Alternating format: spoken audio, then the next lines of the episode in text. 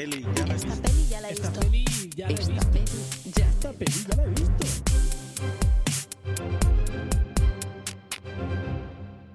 Os damos la bienvenida a un nuevo episodio de Esta peli ya la he visto. Esta peli ya la he visto Cuarentena Edition. Eh, seguimos con nuestra serie de programas desde el sótano de búnker antiaéreo, eh, resistiendo la amenaza zombie. Y conmigo está Adrián Izquierdo desde Madrid. Hola, ¿qué tal? Hola, ¿qué tal? Yo de verdad, mm, solo, mira, ya ahora agradecería que alguien intentase colarse, colarse por mis barrotes de, de mi piso bajo. Pero yo no seguro, seguro que tú no has salido a Madrid-Río a correr.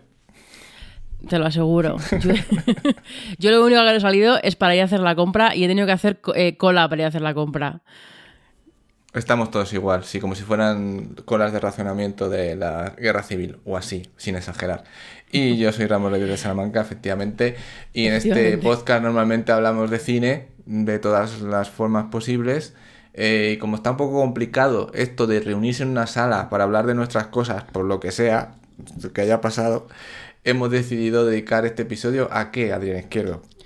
Pues seguro que os estáis preguntando, ¿vais a hacer un especial de... Bueno, no lo estoy preguntando porque por el título del podcast ya sabéis lo que venís a escuchar, pero em, eh, ¿no vais a hacer una- un, un programa especial sobre películas de virus o películas de apocalipsis, como está haciendo todo el mundo? Pues no, nosotros ya lo hemos hecho antes. Que sepáis que tenemos un podcast que era cine de supervivencia, que... Es cierto. de hace, pues yo creo que fue ya hace casi un par de años y bueno, año y medio o así. El tiempo Eh, relativo, ¿eh? lo mismo es cuatro y no lo sabemos todavía. Lo eh, que- sí, yo creo que fue en, en- como en invierno de, de 2018 o algo así. Eh, así que pondremos un enlace en el blog y si no, podéis preguntarnos por Twitter dónde está o lo que sea, porque o lo buscáis en el buscador de esta visto.com, porque ahí dedicábamos to- todo un episodio a, a cine de apocalipsis y de supervivencia y demás, por si queréis coger ideas. Vamos a hacer un programa especial de los oyentes. Hemos preguntado, a, sobre todo por Twitter, a los oyentes. em, que nos propusieran tema- temas para hablar en este podcast, además de los temas que nos propusieron los ganadores de la quinina de los Oscar. Y, y bueno, pues eso, vamos a, a responder a estas preguntillas y a charlar un ratito.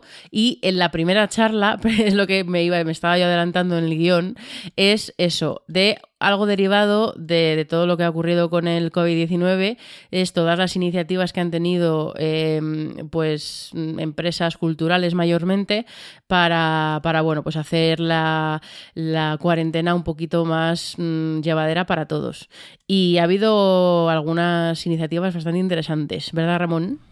Bueno, eh, tengo que decir que una es un poco de mentira, porque, porque era la televisión española que, que, ha puesto, que tiene películas gratis en abierto para ver desde su web, pero no tenía nada que ver, bueno, si lo había puesto an- an- antes, ¿no? Antes de que estuviera el estado de alarma, lo habían hecho como por iniciativa, eran, fueron pioneros. Y en su web se puede ver películas como El Olivo, como, como Ana- Anacleto, Agente Secreto, que a mí me hizo bastante gracia esa película, de decir, con King Gutiérrez y, y este hombre, y, em, y el que no paga impuestos, hombre, eh, y Manuel Arias.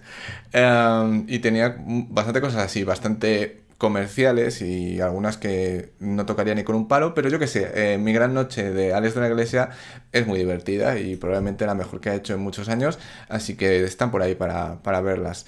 Eh, había unas cuantas, pero bueno, esas desaparecen, ya os digo, ¿eh? Es el problema que tiene el servicio este de televisión a la carta de televisión española, que mm, van caducando las cosas que van poniendo, que también os animo a que os deis cuenta de las películas que van poniendo de historia de nuestro cine y versión española que van colocando también en su página eh, las películas, pero es que eso, duran mm, una semana mm, a lo más y ya han desaparecido. Hay que estar ahí con el ojo avisor. Pues, por ejemplo, la Filmoteca Española eh, ha tenido la idea de hacer una especie de, bueno, lo ha llamado así, Doré en casa, que el cine Doré es el cine que tiene ahí la, la Filmoteca en Madrid. Y, y, bueno, pues han- están poniendo películas que han restaurado eh, en la Filmoteca en un canal online que tienen de Vimeo y van poniendo ahí películas todos los días, en plan en sesiones. Y. mm, yo que sé, han puesto, ¿cuáles han puesto? La, Doña 90, Francis- 90 minutos de Antonio 90 del Amo la pusieron, sí. Mm. Y ahora está Doña Francisquita, que lo curioso de esta película es que está hecha por judíos que, que huyeron de la Alemania nazi y se pusieron a hacer cine aquí durante la Segunda República. Eh, y la de 90 minutos estaba hecha por unos cuantos cineastas que eran republicanos y utilizando la segunda unidad de los rodajes que hacían por el día en los estudios CEA de Madrid, te rodaban otra película que no podría pasar la, la censura ¿no? en aquel momento y que de hecho 90 minutos hay críticas ahí a bombardeos de ciudades, los nazis son los malos. Hay crítica a los militares, bueno, cosas así. ¿Y qué más hay? ¿Qué más iniciativas hay por ahí?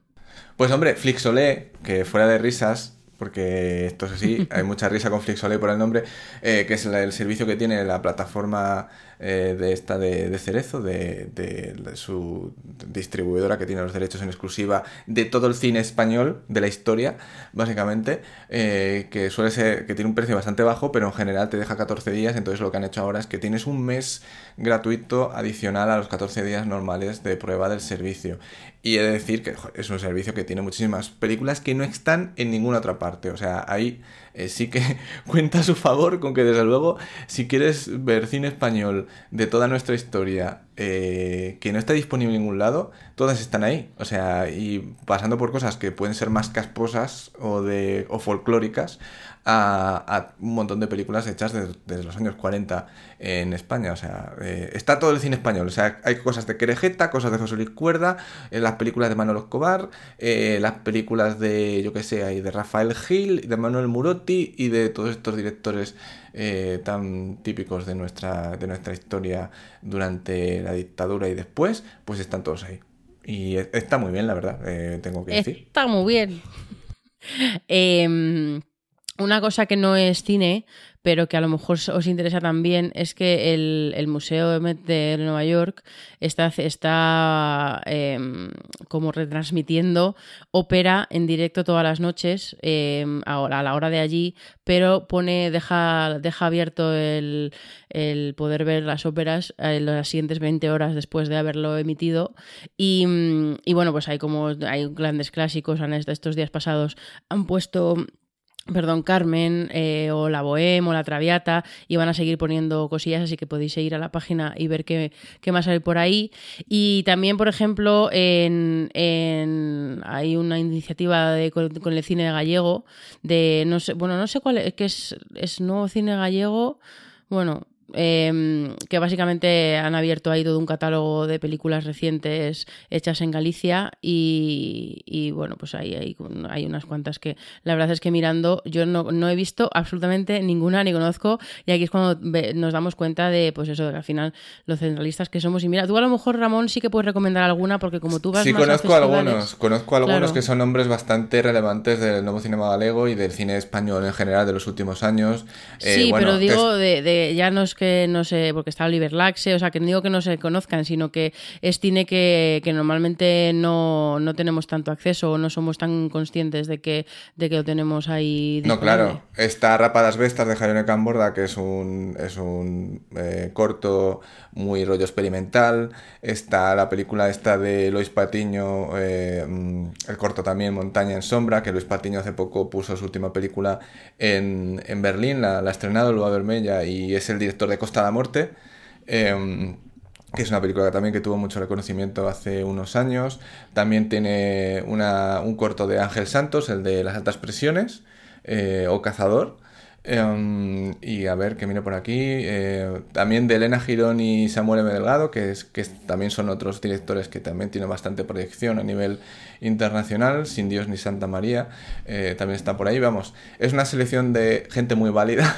son todos val- valores eh, ya, mm, gente bastante confirmada y con, y con bastante proyección en festivales y en el circuito más de, de, cine de cine de autor eh, de España, que viene de, de Galicia, pero que claro, ya tiene una proyección fuera de ahí, que son esta- estas nuevas generaciones de cineastas que, que han formado esto que se ha llamado el, el nuevo cinema galego. Bueno, y por pasar un poco de, del rollo del corona, eh, vamos a pasar a, las preguntas que nos habéis hecho.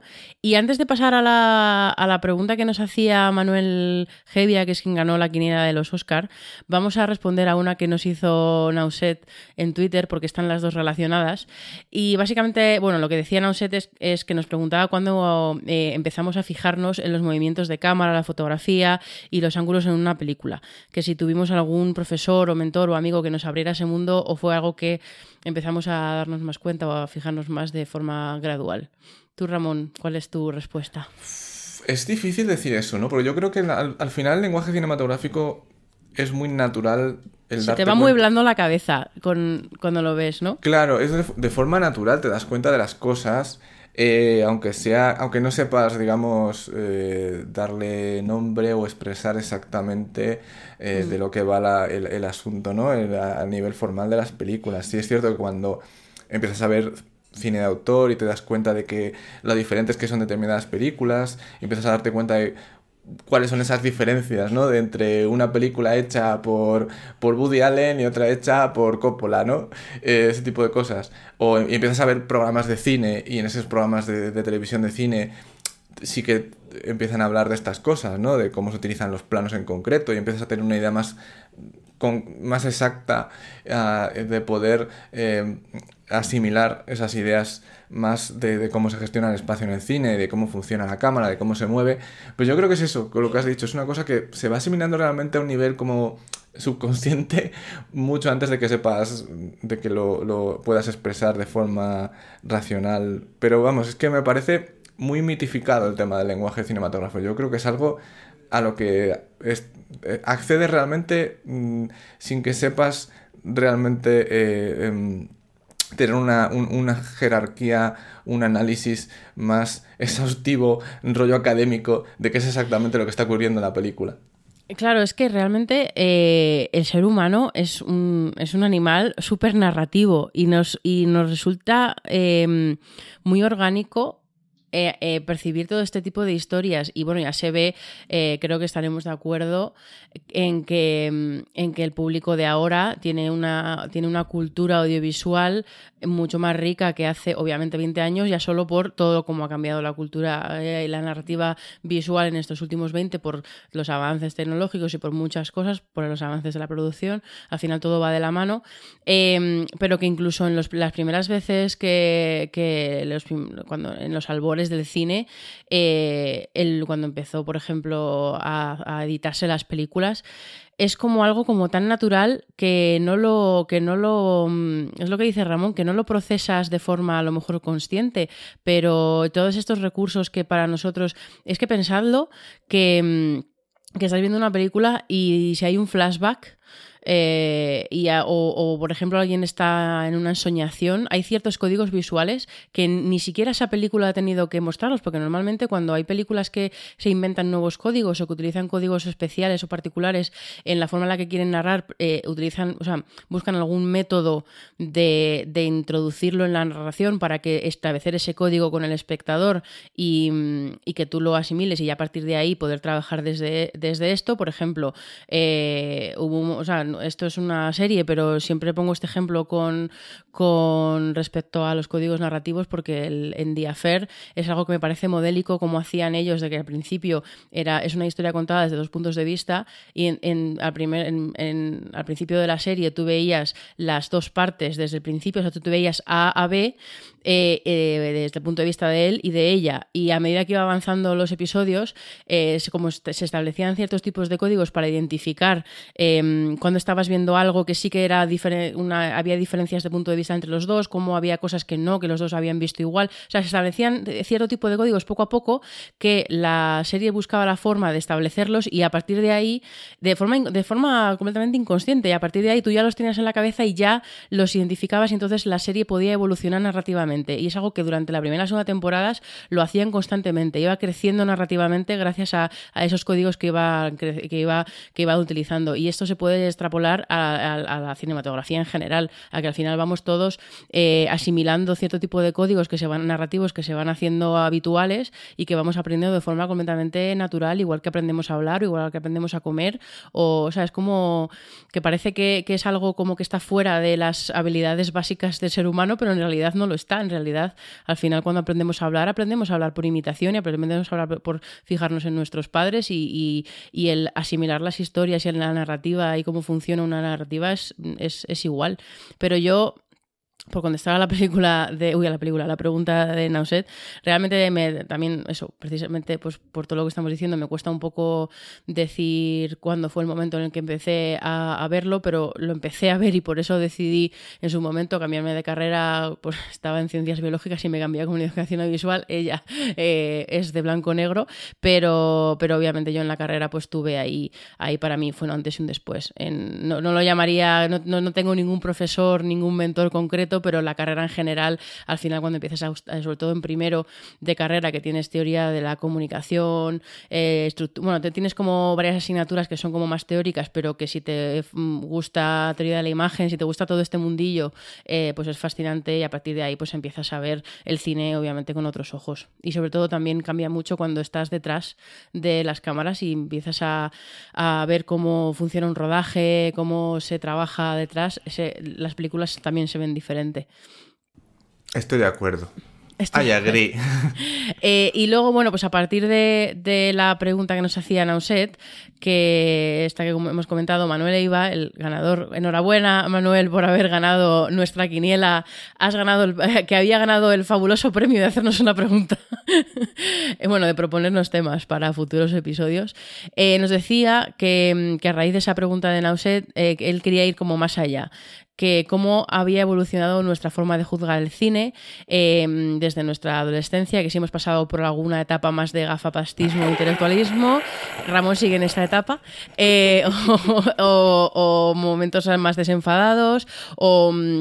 si siempre nos hemos centrado en eh, por encima de todo en la emoción o si nos hemos o sea eh, si nos hemos planteado bueno esto yo creo que ya es otra pregunta diferente se la voy a dejar para luego pero bueno esto Ramón tú tú qué has pasado has tenido épocas has tenido cómo ha evolucionado tu forma de ver el cine Es que es muy. Es una cosa como muy abstracta, ¿no? Yo creo que siempre he visto. Es que siempre he visto todo tipo de cine y siempre me lo he pasado bien viendo cosas que podían ser Indiana Jones y una de Kieslowski. O sea, tampoco. Quiero decir, nunca eh, me he centrado en una cosa así de. de darle a, a Belatar o a Ingmar Bergman todo el rato hasta cansarme y, y solo valorar ese tipo de cine y luego volver a ver cine de zombies. No, siempre ha estado todo muy mezclado y ver comedias románticas en los 90, quiero decir, de Sandra Bullock. O sea, no... eh, sí que me he dado cuenta con el tiempo, sí que cada vez valoro más este tipo de cine que está hecho únicamente, digamos, delante de la cámara, ¿no? Cada vez como que eh, sí que es cierto que me sigue gustando los blockbusters de, de acción CGI y que todo es mentira, digamos, en la imagen, pero sí que cada vez las cosas más minimalistas me gustan más y creo que tienen más valor. Pero tampoco es que desprecie lo otro, o sea, simplemente pues de alguna manera mm, tiendo a, darle esa, esa importancia a, a esto que digo, ¿no? A que el cine se cree directamente con la cámara y lo que hay delante de ella, que es algo mm, bastante más difícil de lo que pueda parecer, eh, aparentemente. Eh, y eso, no, tampoco, es que es eso, no, siempre ha sido bastante diversa mi manera de entender el cine, afortunadamente. Yo en eso la verdad es que creo que nos parecemos bastante. Yo realmente mi forma de juzgar el cine no ha cambiado mucho, que es la pregunta inicial que ha hecho Manuel, porque siempre he sido eso muy abierta. Nunca he considerado el cine, vamos, por llamarlo de la misma forma que la ha llamado Manuel, el cine gafapasta eh, barra eh, intelectual. Nunca lo he considerado mejor que el cine blockbuster de Hollywood. Nunca es verdad que, que me alegro de nunca haber sido esa persona. Em, pero, pero sí que es cierto que yo he pasado por etapas en las que mm, eh, me ha, ah, ¿cómo decirlo? Eh, me, me- pesaba. Me pesaba porque en esta industria y en este mundillo hay mucho reparte carnets y, y hay, alguien que pueda tener que con ciertos problemas de inseguridades, el no haber visto cierto tipo de películas o el, el eso, el hablar de forma apasionada sobre un blockbuster de Hollywood o yo qué sé, las películas de Pixar o, o yo como soy, que soy, pues eso, tengo una forma de, de hablar, además de vehemente, eh, con eso, con mucha, mucha pasión y, hablo igual así de una película que se puede considerar gafapasta como de una película que se puede considerar un mero entretenimiento. Entonces, no, eso no se encaja bien en todos los ámbitos y yo he pasado por etapas en las que... em, me costaba un, me, me costaba un poco eh, como no, no sé cómo decirlo asumir que no lo había visto todo y, y me daba la sensación de que no podía juzgar cierto cine por no haber visto otro antes ¿sabes? este tipo de tonterías que, que, que no tienen ninguna base de fundamento y por suerte he superado aquello pero lo que sí que creo que yo he, entre comillas mejorado mucho con el tiempo es que yo leo ahora por ejemplo algunas críticas que escribía en Vaya Tele sobre series es verdad que he escrito sobre, sobre eh, tele que sobre cine, pero, pero ahora, ahora las leo y digo, pero ¿quién te crees que eres? Porque eh, sí que cuando estaba estudiando cine, yo, creo que todos hemos pasado por ese momento en el que, en el que quieres poner sobre la mesa todas tus habilidades eh, analíticas y sobreanalizas y sobre todo te metes mucho en, en tu crítica y creo que mm, es un paso que todo crítico, todo analista de, bueno, que toca,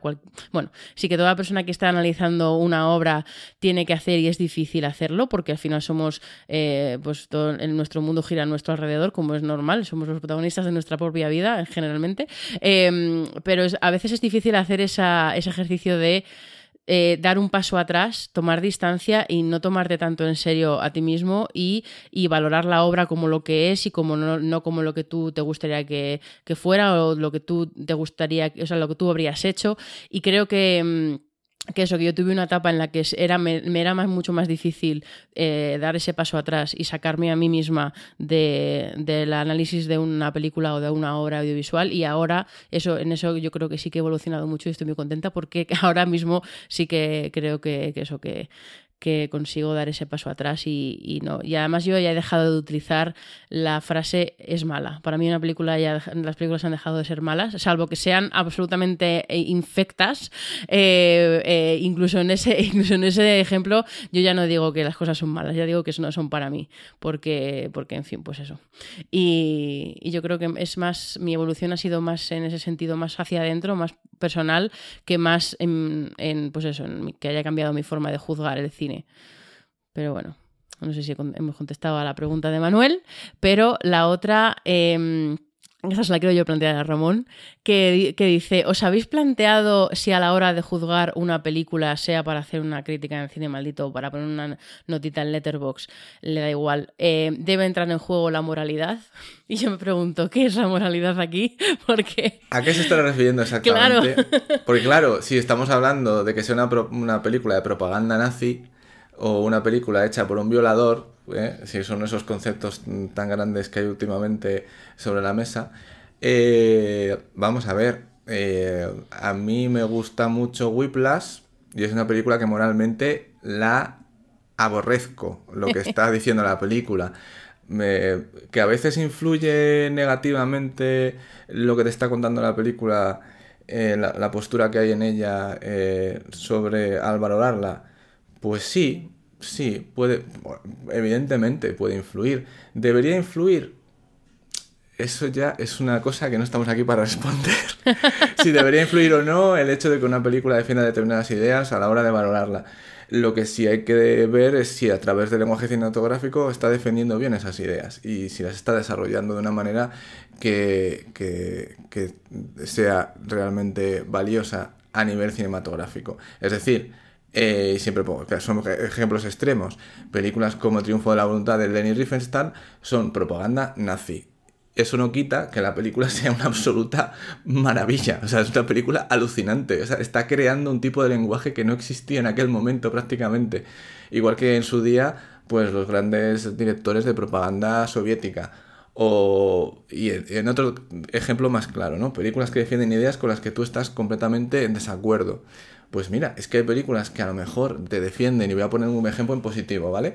Eh, Silencio de Scorsese, claramente. O las películas de Malik, la última mismo, A, A- A Hidden Life. em, son películas profundamente religiosas. Yo soy ateo. Las- estas películas son profundamente religiosas y defienden una visión del mundo muy espiritual. Y sin embargo, eh, conecto normalmente con esas películas, las entiendo perfectamente y de verdad, o sea, las valoro, probablemente no las valore igual eh, de profundo que alguien que realmente tenga ese tipo de, de- de fe o que tenga realmente unos valores espirituales más afines a lo que están hablando esas películas, pero no tengo ningún problema en reconocer que las películas me gustan muchísimo, creo que están muy bien y creo que son valiosas eh, desde un punto de vista puramente cinematográfico y encima además sus ideas, aunque no esté de acuerdo con ellas y esté completamente en las antípodas de lo que defienden las películas, pues mira, digo, es que me han convencido, es que prácticamente me hacen creyente esas películas mientras las estoy viendo. Eh, entonces es un poco el, el- ese es un poco valorar el cine realmente, ¿no? El, si a través del lenguaje cinematográfico te están llevando al terreno de, de lo que es de lo que va la película en sí. Pues es que no lo has podido como responder mejor. Yo, de hecho, iba a poner precisamente el ejemplo de la religión, porque yo soy también eh, ateísima y, es algo que eso que creo que me ha pasado muchas veces de conectar con esa parte espiritual de una película a pesar de eso, de ser ateo, porque si, si está bien contado, pues eh, puedes identificar eh, sentimientos o yo qué sé, experiencias o demás, pero vamos que no voy a seguir insistiendo en lo que tú ya has explicado muy bien, porque porque al final es eso, sí, es lo que hacía, lo que contaba muy bien esta peli de La de Gracias por Fumar. Al final, eh, si una peli que moralmente no conecta contigo tiene argumentos y, y, y cinematográficamente está bien, creo que es, es, conectando con lo decía antes, si tú te sacas a ti mismo de la película, que es lo que hay que hacer, eh, la puedes valorar a pesar de que te repugne eh, lo que te está, las ideas que te está transmitiendo. Pero bueno, es complicado ¿eh? estos temas porque es muy difícil que... Esto es un concepto aquí filosófico. Es muy filosófico, ¿no? Pero sobre todo que es que al final el, la valoración de una... La, la, el, el, juicio, que es la más la palabra que usaba Manuel, el juicio de, hacia una película es siempre 100% subjetivo. Entonces, por mucho que tú intentes no, no, que no entre en juego la moralidad, al final tus tus ideas, tus, o sea, sí, tus ideales, lo, tus pensamientos, tus experiencias, tu, vida, tu estilo de vida, tu, incluso eso, tu clase, tu sexo, tu raza, todo va a influir en cómo percibas una historia. Entonces, a partir de ahí es que es dibujar una línea, intentar dejar la moralidad fuera o ese, o, ese tipo de conceptos más abstractos es hiper, mega, uber complicado de, de base. Luego, luego está otro tema completamente diferente diferente eh, si, que es la moralidad respecto de las propias imágenes del cine. Que eso ya es que yo solo englobo dentro del, de, cuando hablo de, recursos cinematográficos, eh, me refiero exclusivamente cuando están de acuerdo a lo que es, están intentando transmitir. Si hay un desajuste entre eso, pues obviamente está mal hecho, mal todo. Eh, pero esos son temas diferentes. Una cosa es el tema ético de las imágenes y otra cosa es tu perspectiva mm. respecto a ellas. Bueno, y luego nos preguntaba, eh, dice, un poco relacionado con lo anterior, pues no tiene nada que ver, Manuel, de verdad, porque nos pregunta, eh, ya en un tono completamente nostálgico, ¿cuáles eran vuestras películas de la infancia? ¿A qué eran aquellas que os marcaron profundamente y que no podéis dejar de ver en bucle? Ramón. Son miles, pero mira, voy a decir una, eh, el, mago, un mago, el Mago de Oz, es que es una película que sí, desde niño siempre ha sido una de mis películas favoritas. Eh, probablemente responsable de que me gusten tanto los musicales, seguramente. Yo mmm, tendría que ser, siendo sincera, tendría que decir alguna de las de Disney, porque yo si no vi El Rey León, eh, no lo sé, 30 veces seguidas probablemente en la misma tarde, no las vi nunca, pero, pero así a lo mejor un poquito de más mayor, mis de más mayor, quiero decir, a lo mejor de adolescente, que ya es, tienes otra, otra relación con las películas que ves. Eh, yo veía mucho Cantando bajo la lluvia, Regreso al futuro y La princesa prometida, en bucle. Eh, y las tengo mucho cariño, las tres.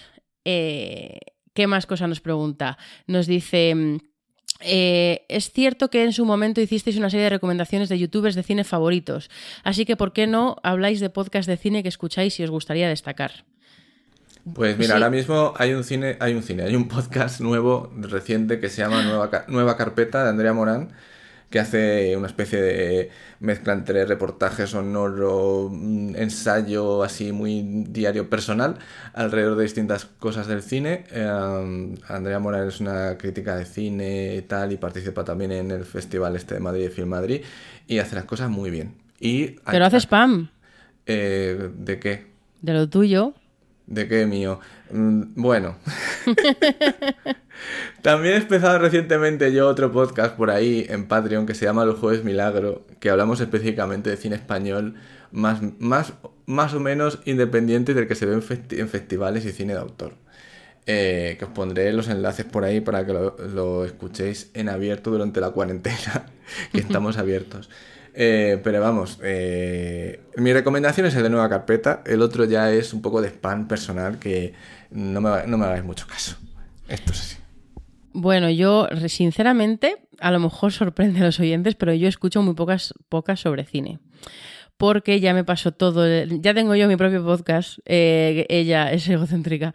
No, eh, no, en serio, eh, yo, yo trabajo en la industria, eh, estoy todo el día Trabajo en la industria. leyendo cosas, estoy todo el día, todo mis, mi entorno, mis mejores amigos, tal, también son del, de la industria o del mundillo y están, son también súper mega fans de, del cine y estamos todo el día hablando. O sea, como que ya estoy muy mm, recomi- recomía en el tema del cine y cuando escucho podcast, generalmente prefiero escuchar cosas que no tienen nada que ver con eso. Pero entonces tengo poquitos y los pocos que tengo están en inglés. Pero bueno, voy a recomendar alguno por si os interesa. Eh, por ejemplo, eh, yo os recomiendo el. Hay uno que se llama Hours Chatter, que es el que hace, uno, uno de los que hace de Hollywood Reporter, que mm, básicamente es- son entrevistas. Y cuando se acerca la temporada de premios, o sea, a partir del- de septiembre o así, tienen entrevistas con, pues bueno, este año pasado, pues con toda la gente que, que, que está, pues Florence Pugh, por ejemplo, que, hemos, que hablamos de ella en el podcast anterior, tiene una entrevista, que son todas de una hora además, o de 45 minutos, que está súper bien, es súper interesante. Y eh, profundizan mucho en los temas, en sus carreras, en su relación con, con sus personajes, con el cine. Me acuerdo uno que hizo, no sé si este es de, de, mm, de Awards Chatter o otro que os iba a decir que se llama I Think You're Interesting, un, un podcast que también es, de entrevistas, eh, que tenían con Jennifer Lawrence y ese podcast me, se me quedó, se me quedaron un montón de anécdotas que contaba por cómo eh, Jennifer Lawrence habla de su relación con, los con sus personajes y sus técnicas de, pues bueno, al final de, de conectar con los personajes e interpretarlos y demás. Es, es, es muy interesante. También tienen entrevistas con directores de fotografía, de, compositores de bandas sonoras, en fin, si os gusta escuchar a, los profesionales hablar, es- está súper bien. Eh, luego en español hay uno que, que, que a mí me hace mucha gracia, eh, que es Tom Cruising que es un podcast que, que mm, habla de toda la carrera. Están, cada episodio se centra en una película de la carrera de Tom Cruise. Lo están haciendo de forma cronológica. Empezaron por la primera de todas. Aunque Tom Cruise estuviese, saliese en un plano de 10 segundos, da igual, se meten Tom Cruising. Y tienen, creo que tienen una, equilibrio muy bueno entre que es un podcast eh, con carga de, bastante carga de humor, que ellos, son, ellos dos son muy divertidos. Eh, No se lo digas que se lo creen. ya, pero a la vez, eh, eso, te están contando cosas de la película, profundizan mucho en la película, son podcasts de dos horas o dos horas y media, o sea que da tiempo a... O tres horas cuando tres- está Adri.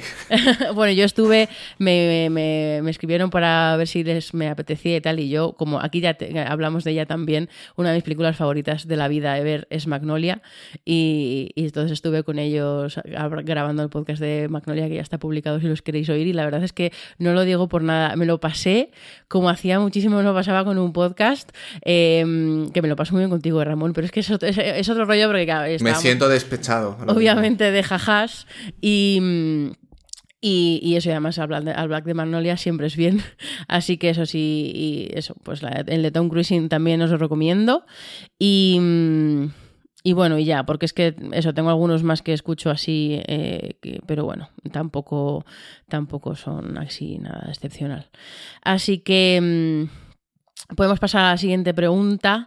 Eh, bueno, nos, nos preguntaba que o sea, nos hacía, nos ha pasado que nos han enviado varias propuestas que más que para un especial oyentes era para hacerle su propia su propia mm, su propio podcast. Y por ejemplo Manuel nos, decía que, que, habíamos hecho varios podcast temáticos pues igual como el que hablábamos de lo del cine de supervivencia o estos que hacemos en torno a una, a una temática pero no hemos hecho ninguno en plan en torno al sonido o al montaje o a las bandas sonoras. Y sí que nos ha gustado mucho la idea Manuel y yo intentaré eh, obligar a Ramón que hagamos pronto uno sobre bandas sonoras que a mí es un tema que me flipa. Eh, y eso, y lo mismo nos ha pasado con, con Juan Manuel López y con Sergio que son los otros dos, mm, que los que quedaron segundos en la quiniela y también nos han enviado algunos temas. Por ejemplo, Juan Manuel nos decía, nos pedía un podcast dedicado al cine español, o Sergio nos, nos, eh, nos pedía un poco que hiciéramos eh, algún programa especial sobre cine mudo, cine clásico, y eso ya sí que nos lo guardamos las ideas para hablarlos cuando, pues eso, dedicarles a algún monográfico o algún episodio especial, porque aquí se nos iría demasiado el tiempo. Y mm, ¿Y qué nos decía Adrián, Ramón? Adrián. Eh, que le pareció interesante la polémica sobre el premio al mejor montaje de los Oscars. Eh, esa, esa, polémica totalmente Polémica de baratillo. Era un poco bueno. Eh, y pregunta qué elementos caracterizan para vosotros un buen montaje. ¿En qué aspectos nos podemos fijar? Gracias. Bueno, a ver, para esto hay cursos y másteres de montaje. el tema es que hay unas guías principales de es cómo se puede montar bien una película que está atendiendo al movimiento de las cosas, de los objetos, a la continuidad de, de, las escenas y todo eso. Pero luego dentro de todo esto hay unas decisiones artísticas, hay unas decisiones que van mucho más allá y que tienen que ver también con los estilos diferentes de cada montador, porque aunque no lo parezca, aunque se suele tratar como un aspecto técnico de las películas, nada más lejos de la realidad. O sea, hay unas decisiones que son profundamente artísticas eh, en, el montaje, no solamente por la coherencia interna de las secuencias y todo esto, o por la estructura de la película, sino por, cómo se alargan las, las tomas, eh, por qué tipo de tomas utilizar en cada momento eh, y muchos otros aspectos. Claro, antes de que sigas, yo simplemente quería puntualizar que, que, claro, que, o sea, puntualizar no, como añadir, que, mm, que, tenéis que tener, creo que es fácil entenderlo en el sentido de que tenéis que tener en cuenta que cuando se roda una película, tú montas la, puesta en escena, ¿no? Y tienes, pues imaginemos, a, una, a un montón de personajes alrededor de una mesa. Y generalmente se, pues se toma, se hace primero un, plano general de, desde una esquina de la mesa, luego desde la otra esquina de la mesa. Luego se hacen planos eh, cortos de los diferentes personajes hablando porque están teniendo una conversación, ¿no?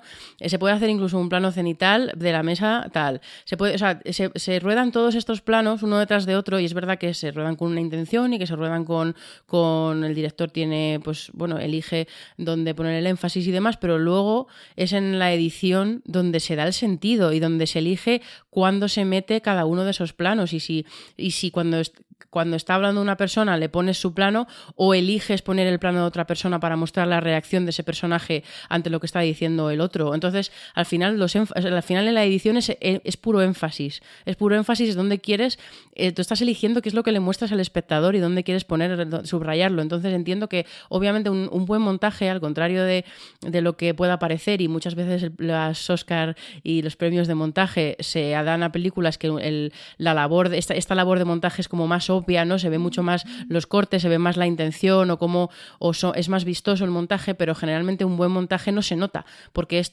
tú ves lo que quieres ver o tú estás viendo una conversación y, de repente tú subconscientemente estás pensando, jolín, ¿cómo estará, se, estará tomando eh, tal personaje esto que le están diciendo? Y entonces de, de, repente te ponen ese plano y lo ves. Si eso pasa de forma, eh, pues eso, orgánica, natural, de que está, está bien montado y, y en todo momento sabes qué está pasando, quién, dónde está qué personaje está dónde de esa secuencia y, cómo están reaccionando y cómo es un poco la, la um, evolución, como la tensión, la evolución de la tensión dentro de dramática, dentro de la propia escena, si si está bien montado, tú no te das cuenta del montaje. Por eso es tan difícil ser consciente de las elecciones de montaje generalmente o hay que hacer una labor retrospectiva eh, de la, nada más salir del cine para pensar en dónde se han subrayado las cosas, o a lo mejor hay secuencias que destacan un poquito más, o, tienes que estar súper atento a eso y entonces no estás eh, un poco en la historia, digamos, ¿no? Pero es que el montaje es, yo creo que es de los de la parte creativa y artística de una película que más difícil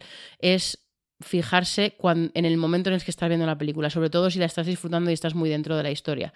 Hay que, hay que ser, ser- o sea, para ser consciente hay que salir, o sea, te, te obli- te obligas a, eh, a salir de la película y eso puede también hacer daño a cómo estás viviendo la película. Entonces es como un círculo vicioso. Sí, bueno, hay un ejemplo muy característico de los últimos tiempos, que es la película de Queen, esta Bohemian Rhapsody.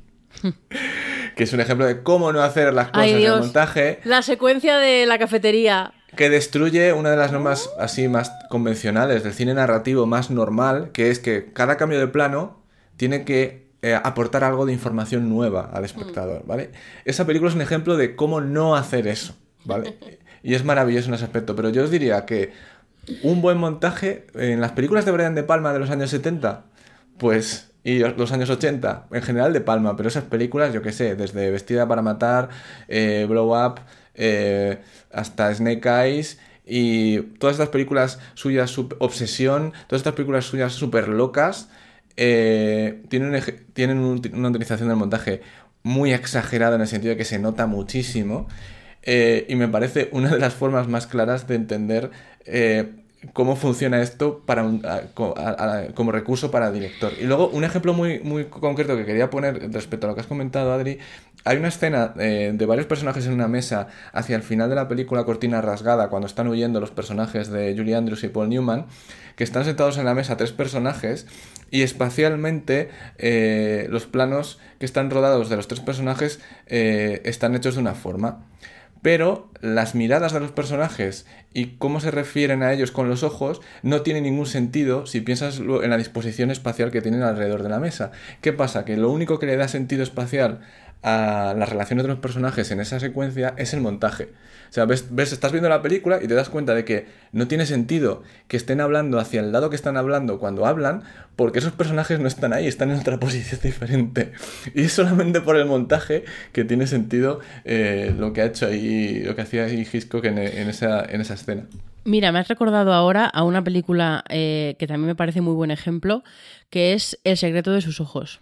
Que es una película que, que hay dos películas ahí. Una es eh, la, que, la película que se están diciendo los personajes, o sea, lo que los, los personajes hablan entre ellos, obviamente diálogos, tal, se dicen cosas. Y otra es la película que se dice con las miradas. Esa película, si la veis y os daréis cuenta solo por, por cómo eh, el montaje utiliza las miradas entre personajes al, al, al, tiempo que están pasando las cosas o que se están diciendo ciertas cosas. Eh, es eso, o sea, el, la edición te está contando algo solo con las miradas y luego el guion te está contando cosas con los diálogos. Pero echadle un ojo porque me parece modélica para. Y mira, me ha, me ha venido súper bien que pusieras tu ejemplo porque me he acordado de este. Por ejemplo, otra peli que. O sea, una cosa que, que creo que es de las más fáciles de mirar es esa de, de, ver en cuanto al montaje, es precisamente ese tema de las miradas, que es algo que, por ejemplo, hacía muy bien en Mad Max.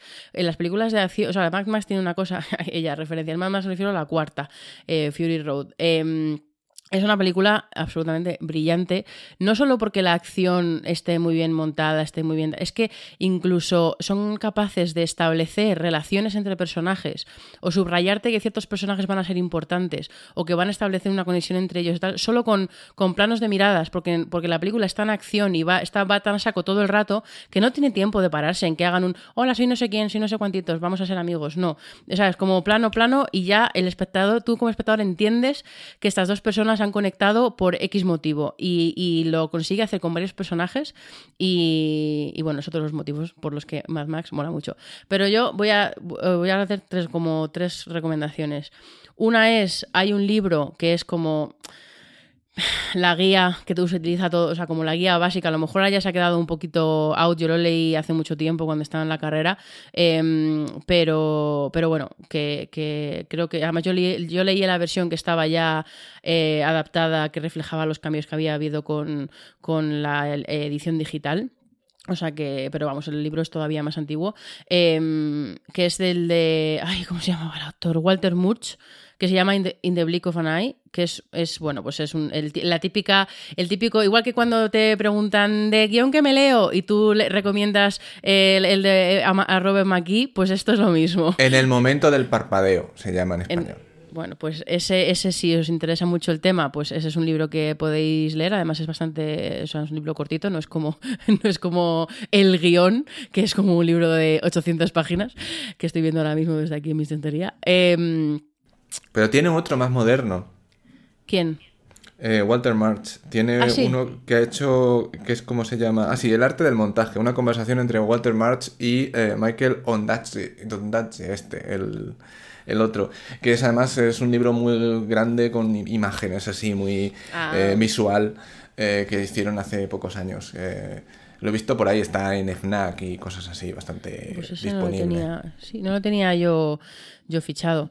Pero bueno, yo creo que las cosas más fáciles de ver en cuanto al montaje se refiere es eh, el ritmo, que es básicamente que las secuencias duren lo que tienen que durar, que no se alargan, que no se quedan cortas, que un poco lo que decía antes Ramón, que si está ese plano está porque está aportando algo, porque está dando la información eh, y que ayuda a avanzar de alguna forma en la historia. Aunque sea avanzar, no digo que avanzar que todo tenga que ser trama-trama, no me, que no se me entienda mal o no me quiero explicar mal, pero em, que, que eso, que exista para ayudar a la historia quiere decir que si, por ejemplo, es una, una película contemplativa en la que todo va de, lo- de las emociones, pues que esos planos te estén transmitiendo cosas y que, y que sea construir sobre lo que te está hablando. No es, eh, pues eso, no, no poner por poner, no poner planos que resulten redundantes con el que ya te han mostrado antes, o sea, siempre que sea sumar dentro de lo que la película te quiere contar en cada momento.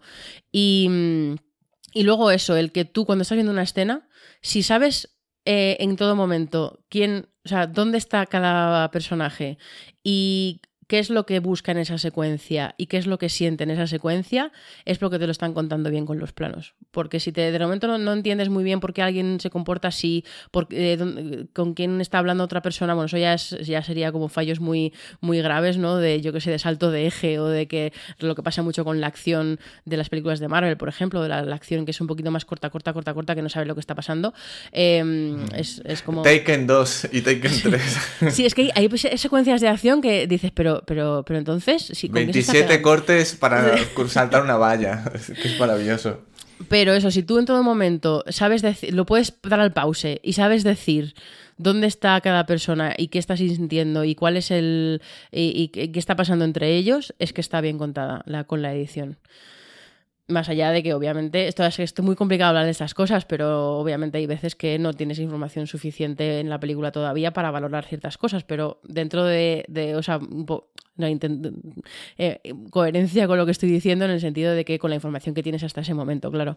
Pero bueno, que es que es muy complicado hablar de esto. O sea, he estudiado cinco años, ¿vale? Para, para poder medio entender a, a- a poder analizar un guion para mi trabajo y, y todavía me faltan muchas cosas por aprender. Hablar de cómo se analiza el montaje en un podcast, eh, nos tendríamos que hacer 50 programas para poder empezar a tocar Tenemos la que superficie. empezar a hacer eh, directos de YouTube, que ahora están muy en alza, por lo Uy, que sea. quita, quita. Y, y para poder explicar el montaje de, de las películas, claro que sí.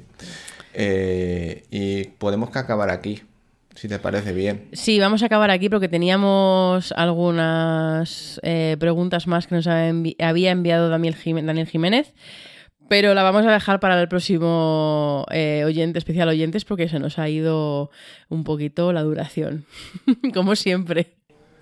Tenemos distintas formas de contacto para que nos habléis de qué os ha parecido Watchmen. en- Pero que esa broma, esa broma es del episodio anterior. Entonces, tenemos un email que es entrada arroba tenemos una cuenta en Twitter que es arroba perivista eh, y toda la información de contacto, las formas de suscripción en todas las plataformas que podáis imaginar, excepto Google Plus, la tenemos ahí y podéis dejarnos comentarios también, eh, evidentemente, estapelialavisto.com, maravilloso sitio que no visitáis, pero está precioso, niquelado está, madre mía, cómo está. Eh, y eso, que si todo va bien, lo mismo podemos grabar todos los días, como esto dure más. Podemos hacer segundas y terceras partes de oyentes en cuarentena eh, y podéis seguir diciéndonos vuestros temas de los que queréis que hablemos y preguntándonos cosas y esas cosas a través de todos estos medios de contacto que os he dicho. Pues muy bien, pues eso, haced lo que dice Ramón, eh, enviarnos comentarios, escribirnos por Twitter, que siempre, que soy muy poco, dais muy poco feedback. Estoy, hacía tiempo que no echaba la bronca. Y ahora mismo estáis aburridos en casa. Ahora quiero en no este tenéis mismo excusa. instante, Porque no podéis estar con el móvil por la calle corriendo. Ya no tenéis excusa para, para no entrar en la página y, y- Dale y decirnos a- algo. Dale al ¿sabes? menú, pon el Ahí Twitter, está. pon el Twitter, pon arroba pelivista y ahí puncháis eh, eso y ahora le das a, a hacer tweet y nos escribís algo. Venga, gracias. Yo soy Adrián Izquierdo. Y yo, Ramón. Hasta la próxima. Adiós.